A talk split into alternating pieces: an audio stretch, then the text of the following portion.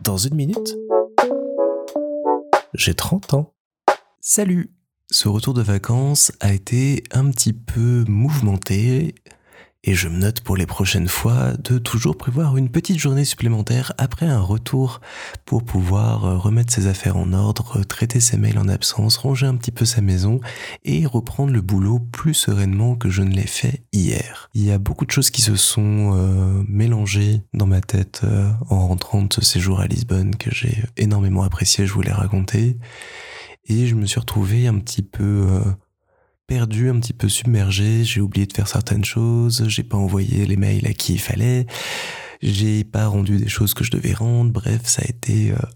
un petit peu compliqué et j'ai même pas eu le temps au final d'enregistrer l'épisode que vous écoutez maintenant hier soir en rentrant du boulot. Parce qu'en plus il y a une fête euh, du service où je travaille qui s'est ajoutée à ça hier soir, que était très sympa au demeurant, mais qui m'a malheureusement mis face à un de mes gros problèmes dans la vie,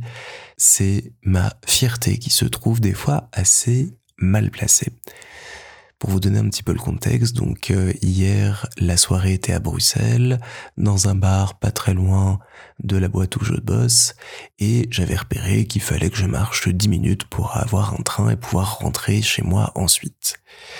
Sauf que, voyons que l'ambiance était bonne, je suis resté un petit peu plus longtemps que prévu et je me suis retrouvé à 22 heures à ne pas avoir de train disponible avant le lendemain matin pour rentrer chez moi.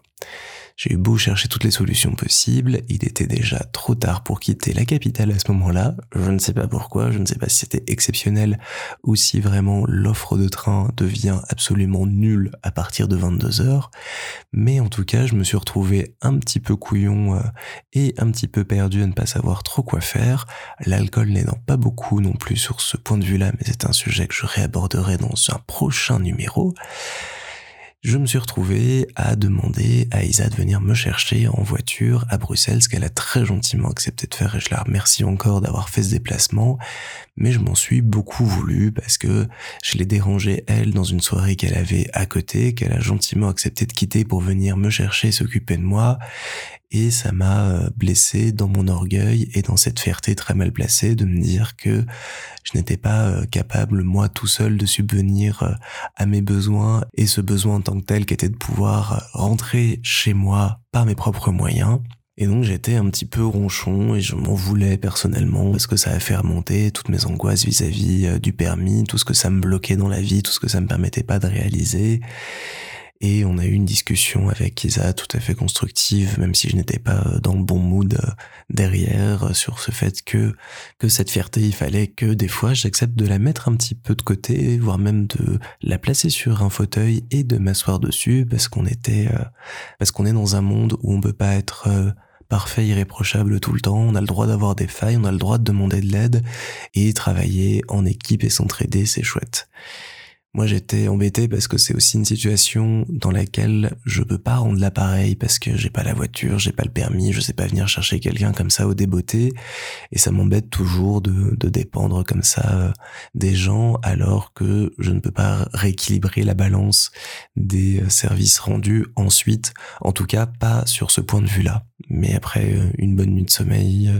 je me suis rendu compte que j'ai été un petit peu bête. Non, j'avais dit que j'arrêtais de dire que j'étais bête. J'ai été, voilà, j'ai pas réagi comme il fallait parce que la journée a fait que j'ai été un petit peu chamboulé et perdu et ça me montre qu'il faut que je travaille là-dessus sur cette euh, fierté qu'on va euh, petit à petit euh, faire évoluer pour que elle m'aide plus qu'autre chose à révéler mes failles quand ça va pas et quand j'ai besoin d'aide parce que